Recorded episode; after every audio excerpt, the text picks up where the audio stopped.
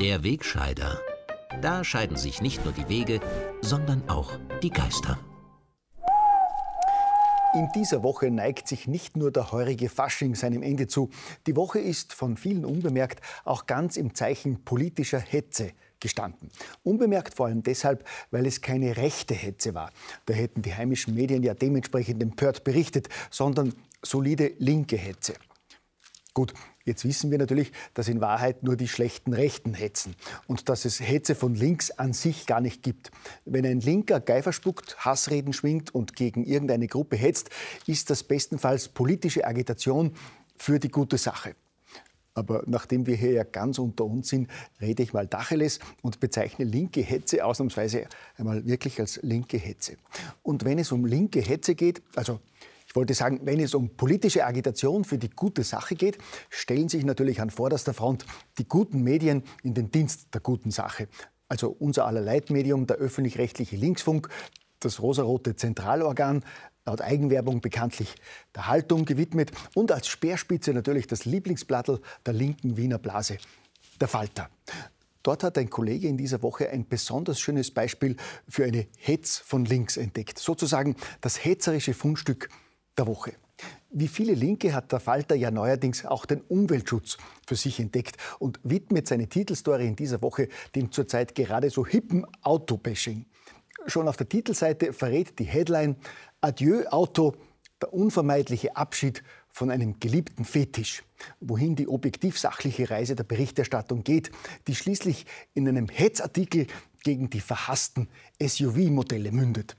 Unter dem Titel Aus dem Weg schreibt ein Herr Lukas Matzinger zunächst von den Protesten junger Klimaaktivisten gegen SUVs und schreibt sich dann gegen Schluss so richtig seine offenbar auch ideologisch verursachte Wut von der Seele, dass der Geifer nur so spritzt. SUV heißt es da wörtlich.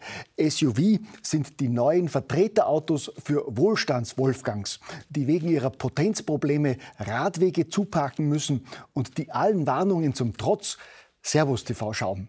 Also kurzum jene Umweltsäue, die es quietschen lassen und auf unsere Kosten das Buffet leer futtern. Ja, liebe SUV-Fahrer, ihr stellt mittlerweile nicht nur ein Drittel der heimischen Autofahrer, sondern ihr seid laut Falter allesamt Wohlstandswolfgangs, die wegen ihrer Potenzprobleme Radwege zupacken. Und Umweltsäue, die auf unsere Kosten das Buffet leer futtern. Da sieht man wieder, was wir am beliebten linken Wiener Hetzplattel haben. Wo sonst findet man solche journalistische Qualität und derart hohes Niveau? Derartiges kann einfach nur von der guten Seite kommen. Gell? Ein Widerspruch ist mir allerdings schon aufgefallen. Wenn es stimmt, dass alle SUV-fahrenden Wohlstandswolfgangs des Landes allen Warnungen zum Trotz Servus TV schauen, dann können die Ergebnisse des Teletests nicht stimmen. Denn dann würden ja im Schnitt nicht drei, sondern mehr als 30 Prozent der Österreicher Servus TV schauen.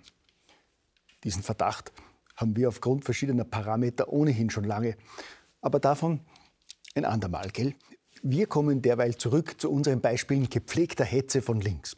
Als echte Profis haben sich dabei jüngst wieder Spezialisten der Gewerkschaft präsentiert, die mit einer Kampagne gegen die Reichen für Harmonie im Land sorgen. Mit Inseraten und Fernsehspots will die Gewerkschaft der Privatangestellten GPA weniger begüterten Teilen der Bevölkerung vorgaukeln, dass es ihnen besser geht, wenn man Menschen mit einem Vermögen von mehr als einer Million Euro mit einer zusätzlichen Neidsteuer belastet. In den Werbespots werden die zu schröpfenden Reichen klischeehaft als dekadente, vertrottelte Milliardäre dargestellt, denen es doch nicht schadet, wenn man ihnen zusätzlich ein, zwei Prozent im Jahr abknüpft. Die Spots sind extrem geistreich und lustig. Rein zufällig heißen die Milliardäre dort Fiona und René. Das ist Milliardär René. René geht es gut. Er hat ein geschätztes Vermögen von 5 Milliarden Euro. Ziehen wir René bis auf die Unterhose aus, wenn wir ihm 1% durch eine Millionärssteuer nehmen? Keine Angst, René. Für dich ändert sich nichts. Ja, abgesehen davon, dass bei der Kampagne einmal mehr mit falschen Zahlen argumentiert und falsch gerechnet wird, würde der Plan der Gewerkschaft, der Vermögen über einer Million Euro zu besteuern, übrigens für Hunderttausende Österreicher einen weiteren massiven Einschnitt in ihre Privatsphäre bescheren. Die linken Pläne für zusätzliche Steuern wären nämlich nur mit einer Offenlegung des gesamten Privatvermögens der Bürger umsetzbar. Eine wirklich geniale Idee, gell?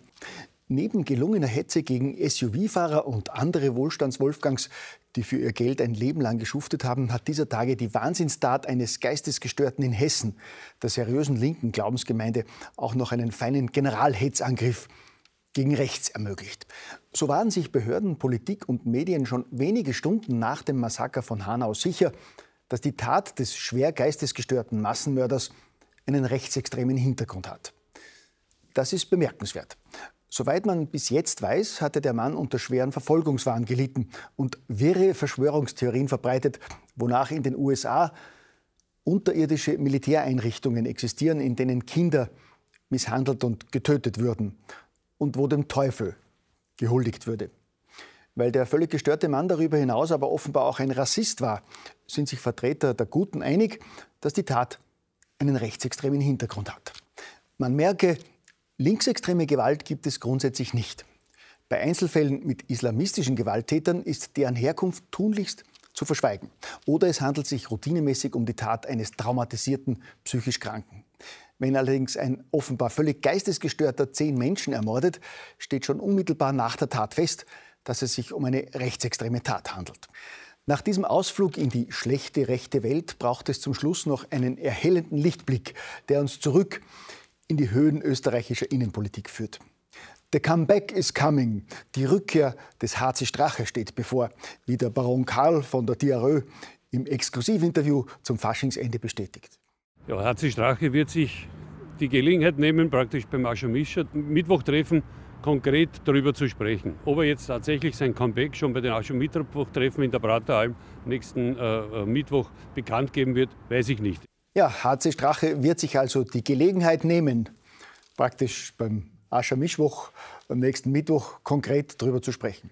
So gesehen steht einem heiteren Faschingsende ja nichts mehr im Weg, gell?